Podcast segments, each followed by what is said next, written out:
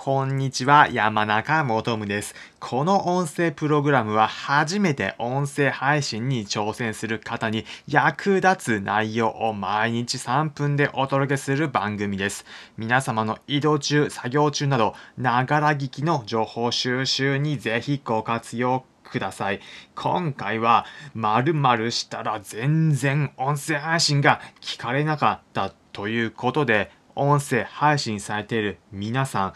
これだけはちょっと気をつけてねということしくじり先生風にお伝えします。どんなことなのかというと結論で言うと言いたいことだけを言っていたということなんです。私も過去全然放送聞かれていませんでした。現在ではありがたいことに以前よりは聞いてくださる方が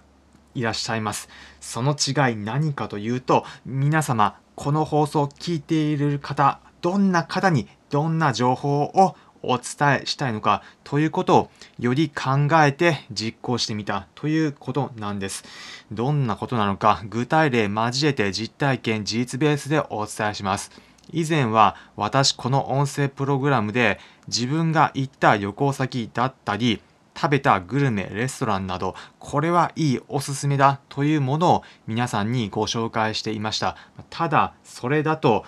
何者かもわからない人が行った旅行先聞いても別に興味はない。またレストラン個別の店などは地域が限定されることもあって近くに住んでいたりだとかその地域に関係がないようなことであれば興味はないので特に聞こうとも思わないというふうになってしまいましたなのでここでのポイントは何かというと過去の私はただ言いたいことを言っていただけということになっていたんです。まあ、ただ注意点として前提として皆さんの配信目的によっても変わるということがあります。皆様の日々のブログのような形で音声に残しておきたい。また、自分の頭を整理するなどの目的で音声配信されている方は、もちろんその音声配信の目的次第だから大丈夫です。ただ、音声配信の目的として、リスナーの方に少しでも役に立つ内容をお伝えしたいだったり、また多くの方に聞いてもらいたいというふうな思いを持って音声配信されている方であれば、ぜひ自分がただ言いたいことだけを言うというのもは一旦置いておいてどんな方にどんな内容を聞いてほしいのかということをぜひ意識していただければというふうに思います。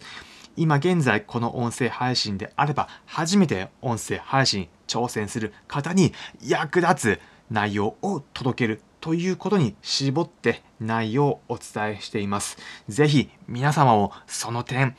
一つ気を止めていただければ皆様の配信も聞いてくださる方増えること間違いなしです。ということで、今回は音声配信しくじり先生、〇〇したら全然聞かれなかったというテーマでお話ししました。結論、皆さん、どんな方にどんな内容を届けたいか絞ってみてください。